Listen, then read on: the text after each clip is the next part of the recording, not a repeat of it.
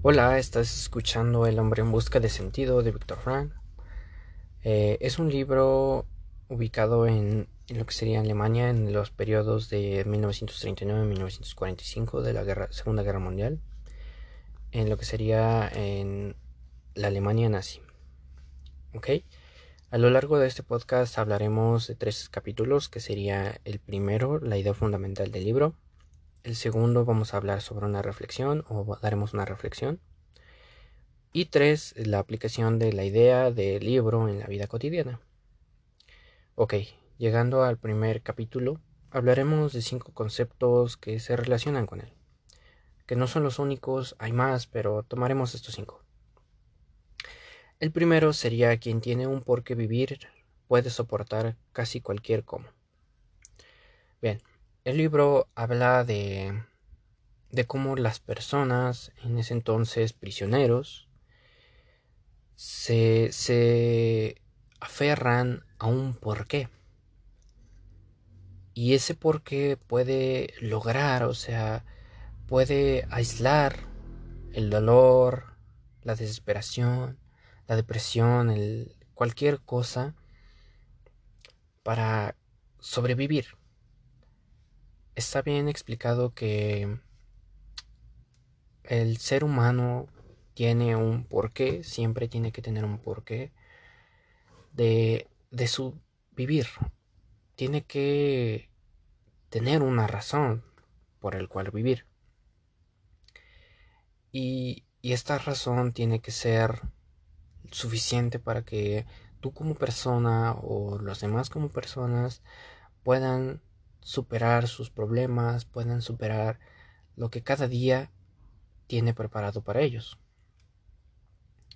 Entonces Frank retoma esta idea y, y se da cuenta que muchas, muchos prisioneros a lo largo de su estancia en lo que serían los campos de concentración, ellos tomaban sus, sus propios recuerdos, sus ideas de sus familias y, lo hacían una razón para soportar el dolor.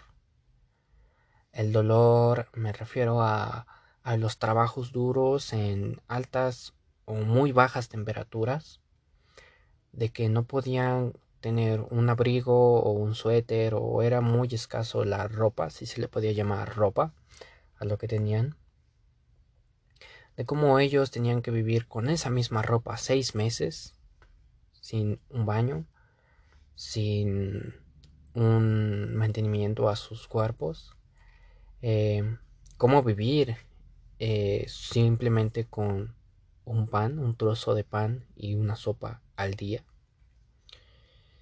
Y, muchas de esas cuestiones, ¿no?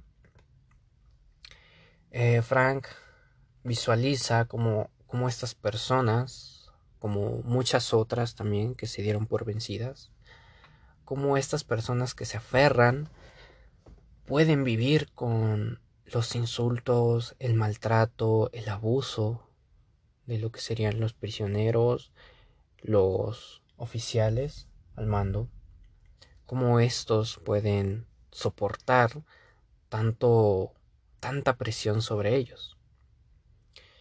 Víctor se da cuenta que incluso en algunas ocasiones eh, los prisioneros hablan o imaginan aquellas conversaciones que tenían con sus parejas en muchas ocasiones y como ellos se recluían solos mentalmente y transferirse a esas épocas. Vaya, era, es claro el, el hecho, ¿no? y también de cómo otras personas en ese entonces había un sistema de de que tus trabajos los cambiabas por una, un tipo de cambio de moneda y esas monedas los cambiabas por cigarrillos. Y esos cigarrillos los podías cambiar por comida. En total por moneda te daban seis cigarrillos y cada cigarrillo valía una sopa entonces Frank se dio cuenta de que muchas veces los prisioneros tomaban esos cigarrillos y los fumaban Entonces ahí muchos de ellos se daban cuenta que esa persona iba a morir. ¿Por qué? Porque la esperanza al final de cuentas era lo, último que tenían los prisioneros para salir de, de esa. Entonces cuando esta persona empezaba a fumar sus cigarros o sus cigarrillos, ahí se daban cuenta que esa persona se daba por vencida y preferiría fumar los cigarrillos, disfrutar en el último momento que les quedaba y morir. Que, que eso era lo que usualmente podía ser el último suspiro de la vida. Bien, tomaremos el segundo concepto que sería la salvación del hombre es por el amor y en el amor. Hablando anteriormente de lo que serían los prisioneros, cuando imaginaban a sus esposas, a sus familias, hijos o seres queridos, esas personas se recluían automáticamente en, en momentos de su vida, esos momentos importantes, en los cuales esas personas pues daban el suficiente motivación para que esas personas pudieran seguir adelante, para que los prisioneros pudieran seguir adelante y soportar tantas cargas, tanto peso, tanto maltrato, tanta tanto odio de las personas hacia ellos. Vaya también este existía que en algún momento los prisioneros se hacían vaya como los vigilantes y que estas personas se podían volver peor que ellos y era completamente un infierno entonces, estas, los prisioneros usualmente pensaban en su familia, pensaban en que podían volver a ver a, sus esposas, incluso sin saber si estaban bien, si seguían esperándolos o incluso si seguían vivos. A ellos los que, lo que les importaba era pensar que en algún momento volverían a ver a su familia. Y con esto nos damos al tercer concepto, que sería el podemos acostumbrarnos a cualquier cosa. Víctor Frank habla sobre que con el pasar del tiempo las personas se pueden acostumbrar a lo que sería, eh, vaya, los trabajos, el maltrato, los insultos y repeler todo eso. Habla que tenemos la capacidad los seres humanos tenemos la capacidad de acostumbrarnos a cualquier cosa, ya sea buena o mala.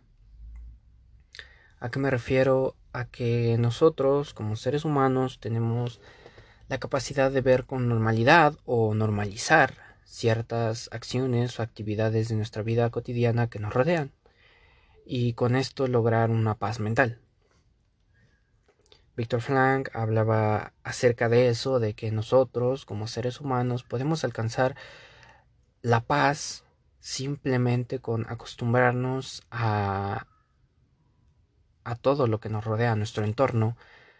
Claro, no, no es lo, lo, ideal de, una vida, sino que es disfrutar la vida, es, es ver cada momento, cada fracción de tu vida y disfrutarlo sin reprochar, agradeciendo y siendo humilde. Entonces, a esto se refería, ¿no? A que nos podemos normalizar, podemos ver las cosas cada vez normales con el pasar del tiempo y al final de cuentas simplemente verlas y decir que eso ya ha pasado o hacerte entender que eso ya ya no es algo nuevo para ti. Bien, el, cuarto concepto que tomaremos será podemos resistir la influencia de nuestro entorno. Bien, a, puntos anteriores eh, hemos dicho que, que podemos acostumbrarnos a lo que sería nuestro entorno, ¿no? A, lo que sería lo que pasa en nuestras vidas y lo que podemos ver, lo que nos influencia eh, a nosotros diariamente. Y es esto, ¿no? Lo que podemos resistir nosotros como personas al ver tantas injusticias, tanto maltrato, tantas decepciones, tanta depresión, en este en el mundo que vemos y, muchas veces tantas veces que pasan nos acostumbramos terminamos acostumbrándonos a, a ello y, y con eso podemos resistir el hecho de que nos quieran hacer daño. Una de las cuestiones que, que suceden aquí es que en los campos de concentración maltrataban a los prisioneros con fuertes trabajos, incluso con experimentos cuando iban a las cámaras de gas. Y, y ellos repelían todo ese dolor, ellos resistían la influencia de, de esas personas, de esos experimentos, de esas agresiones con el tal hecho de vivirlas por mucho tiempo. Entonces, una persona es muy fuerte, o sea, el cuerpo humano es muy fuerte y es capaz de resistir ciertas influencias entre nosotros gracias a, al tiempo, gracias a que nuestro cuerpo puede, perdón, puede retomar eso y puede bueno, puede acostumbrarnos, sería lo, correcto, ¿no? Que puede simplemente hacer que esto se normalice, que, que no sé, por ejemplo, un, que una persona te golpee diario en el mismo lugar todo el tiempo. Al final de cuentas terminas acostumbrándote y tu cuerpo termina sin dejando de sentir dolor hasta cierto punto. Entonces, nuestro cuerpo es mm, muy fuerte hablando de, esos aspectos y eso es lo que trataban en este libro de que las personas que eran constantemente castigadas o que eran constantemente agredidas ya sea verbal ya sea física o mentalmente estas personas pues al final de cuenta con el paso del tiempo se terminaron acostumbrando y terminaron dejando que toda esa influencia en nuestro entorno o en su entorno dejara que fluyera y simplemente lo dejaban pasar. Y con esto llegamos al último concepto que sería la importancia de la esperanza en el estado mental y físico. Tenemos como concepto que la esperanza es aquella, vaya, este, idea o, pues sí, se le puede decir idea de que las cosas pueden y siempre van a mejorar o, o empeorar. Entonces la, la, esperanza para un ser humano es claramente es la única oportunidad que le queda de antes de que todo se caiga, de que todo se derrumbe, de que las cosas mejoren, ¿no? Aquí aplicaba con, con los prisioneros y, con Frank. Frank pensaba en su esposa, siempre pensaba en su esposa y, y esa era una de sus, una, uno de sus porqués y una de sus esperanzas de ver a su esposa cuando todo eso terminase. Entonces la esperanza para el ser humano es una cuestión de fragilidad, de mentalidad, porque es lo único que te mantiene con una vaya, con una idea de que pueden mejorar las cosas, de que no todo siempre es peor, de que no todo siempre cae. Y, y vaya, es algo que a muchas personas les hace falta ya que muchas personas ven del lado o de la manera más negativa posible y, y eso es contraproducente para nosotros.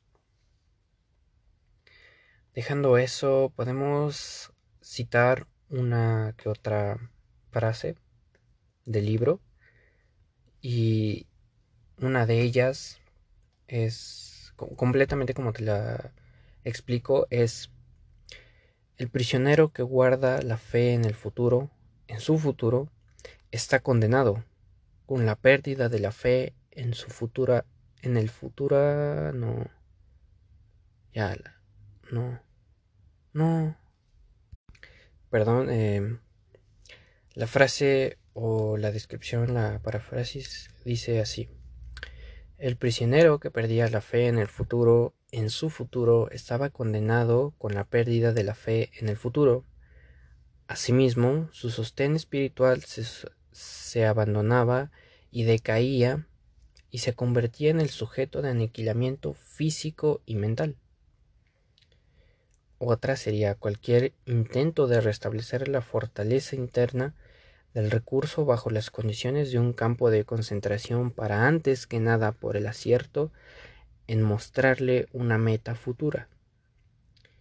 Desgraciado aquel que no viera ningún sentido en su vida, ninguna meta, ninguna intencionalidad y, por tanto, ninguna finalidad en vivirla. Ese estaba perdido. Tenemos que aprender por no, tenemos que aprender por nosotros, perdón, y después enseñar a los desesperados en realidad que en realidad no importa lo que esperemos de la vida, sino la vida espera algo de nosotros. Y ese es un concepto que que vaya es lo que muchos no podemos entender o que muchos no ponemos en nuestra vida diaria de que muchas personas dicen es que yo espero que la vida, en la vida suceda algo y cuando no sucede se enoja, se decepciona, incluso cae en depresión y que cuando no queremos que las cosas pasen y pasa, sucede lo mismo. Entonces hay que cambiar ese concepto y decir que a qué puede esperar la vida de nosotros, qué podemos entregar nosotros para que la vida o nuestra vida mejore y entonces entenderemos muchas cosas a partir de ese entonces. Bien, llegando a la reflexión del libro, tenemos que el libro habla acerca de un tema bastante delicado que sería la Segunda Guerra Mundial y en ese entonces la Alemania nazi, que para muchas personas, incluso en especial los alemanes, no es algo que que les gusta recordar. Bien, el libro nos deja como experiencia que nosotros como seres humanos usualmente habitamos en comodidad, ¿no? Que usualmente estamos en las comodidades y, y con eso llegamos a comparar erróneamente muchas de las cosas con otras personas, lo cual es una equivocación completamente. O sea, completamente en el sentido de que no debería ser así. Entonces nosotros como seres humanos siempre tendemos a distinguir o siempre tendemos a comparar unas cosas de antes con la actualidad. Y, y raramente eso resulta en ser bueno. ¿Por qué? Porque usualmente nosotros comparamos algo que antes era bueno con que lo que antes era bueno, con lo que ahora es, y incluso puede no gustarnos, y, simplemente nos desagrada, creando así un, un cierto margen de despojo de, esa cosa, ¿no? O por ejemplo con las personas, eh, nosotros nos, nos, visualizamos a lo lejos de como una persona rica, como una persona que pudo lograr algo en su vida, que pudo obtener lo que siempre quiso. Y cuando nos damos cuenta que toma tiempo y, toma esfuerzos y simplemente nos deprimimos y recaemos en la idea de que ya no lo quieres hacer y ya no te gusta por esas ideologías y luego ves a otras personas que lograron lo que tú quieres y te da envidia.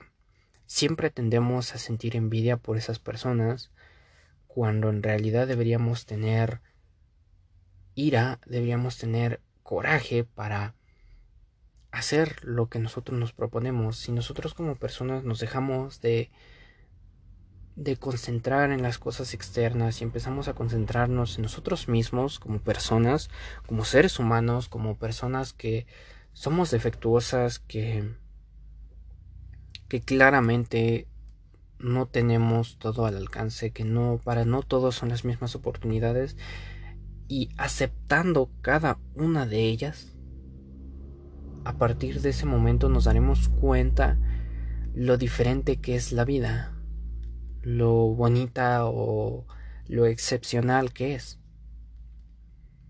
Entonces, si nosotros como personas nos dejamos de preocupar por lo externo y empezar a preocuparnos por lo interno y empezar a preocuparnos por las personas que nos importan y a pensar en, en, en las cosas que nos gustaría hacer y por qué nos gustaría, empezaremos a ver la vida de otra manera, desde otra perspectiva.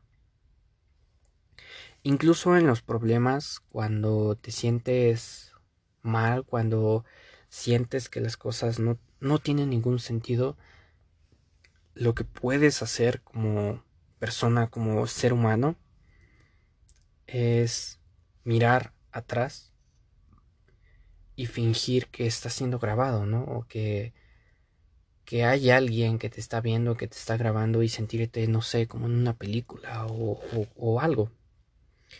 Y, y ver las cosas como el que está manejando la cámara. Entonces desde ese punto de vista te das cuenta que tú estás más adelante que esa persona, que esa persona te está viendo, que, que está poniendo el objetivo en ti. Y de ahí puedes lograr ver tus errores, puedes lograr ver muchas cosas que, que te pueden afectar. Y bueno, ya como último capítulo, que sería la aplicación de la idea fundamental del libro, que eso ya tuvo que ver más o menos con lo que sería la reflexión. Y es que el libro trata la lo que es las desgracias, ¿no? O sea, lo primero que son las desgracias.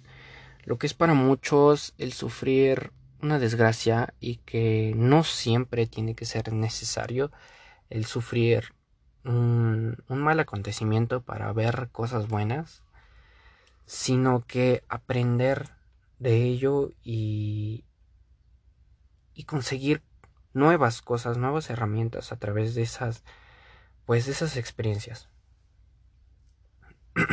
El libro trata de, que tú veas desde otra perspectiva, desde otra noción del lugar, el cómo vives, el cómo eres, el cómo te, te comportas diariamente, el cómo retomas tus actividades en lo que haces, si te gusta o no te gusta, de por qué lo haces, si te gusta el porqué de lo que haces, etcétera.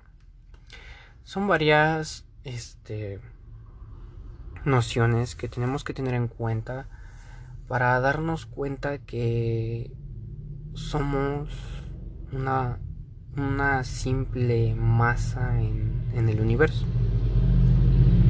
Entonces nosotros como seres humanos tenemos la capacidad de ver, bueno, siempre y cuando eso se, se practique, tenemos la capacidad de ver desde otras perspectivas sin salirnos de la nuestra, de cómo son, cómo es la vida.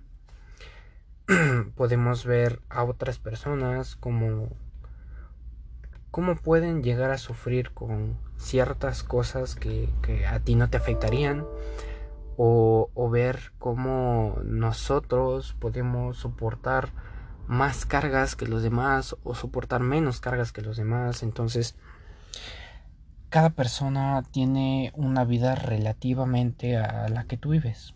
El tiempo para esa persona es diferente al tuyo, eh, las ideas son muy diferentes a como tú las ves. Y, y eso es lo que trata el libro, de que aprendas a ver cómo es la vida por fuera de tu entorno y que todo eso lo apliques para que tú puedas vivir mejor. Vaya, un ejemplo sería de, no sé, un amigo sufre y, y está congojado, está desesperado porque tiene una, pues, un problema fuerte, ¿no? Entonces ahí es cuando tú entras a ser una persona empática y tú dices, ok, sé cómo te sientes y tratas de entender a esa persona y te das cuenta de cómo vive él, de cómo es su vida, de cómo es como se siente, de cómo él ve las cosas. ¿Por qué? Porque son situaciones similares, pero que tú has visto de otras maneras. Y ahí es donde entra lo que sería la experiencia de vida y, y de ahí te das, te das cuenta de, de que esa persona puede o no puede llegar a ver que su problema no es tan grave o que es lo suficientemente grave para soportarlo. Entonces, ese es el, el, el principal problema de, de, los seres humanos de hoy en día. Y es que se desaniman con cualquier cosa. ¿Por qué? Porque no, no buscan o no tienen un objetivo. Hay personas que pasan toda su vida perdida y al final de cuentas siempre quisieron o al final de cuentas encontraron lo que quisieron y en ese momento valió la pena. Aunque hayas desperdiciado tu vida 80 años, 50 años, 20 años, en el momento en que tú encuentras tu objetivo y sabes que al encontrarlo todo valió la pena, en ese momento sientes una satisfacción constante. Vaya, que después puedes empezar a pensar o si tienes metas, si eres joven y, y de un momento eres pobre y al otro día o en unos cuantos meses te haces rico y llegas y, y vas a surgir con las ideas de que ¿y ahora qué? ¿Qué sigue? Y esa es una clara evidencia o eso es un claro ejemplo de que no tienes marcado una meta, de que no tienes marcado que siempre puede haber más, de que siempre hay un lugar más allá del límite.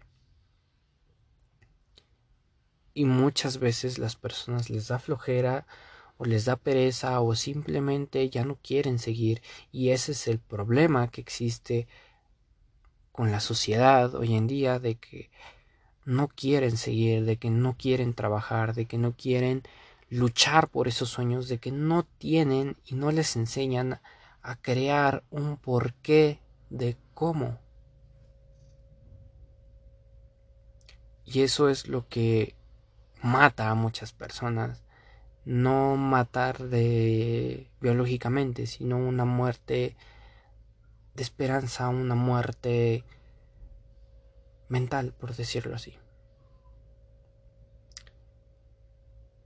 Y, y a muchas otras personas pues luchan incluso cuando no tienen nada, cuando esas personas del momento de tenerlo todo, lo pierden todo y empiezan a, a luchar por querer salir. Y muchas veces no lo consiguen.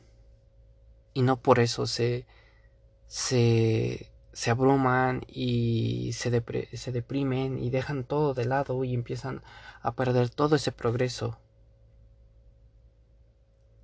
Entonces, ese es el concepto de, de libro aplicado en la vida de que siempre tengas un porqué y que ese porqué sea algo que a ti te guste, sea algo que a ti te, te sienta bien, que te haga sentir cómodo, no lo que las personas digan de ti, no porque las personas hablen de ti vas a dejar tu objetivo.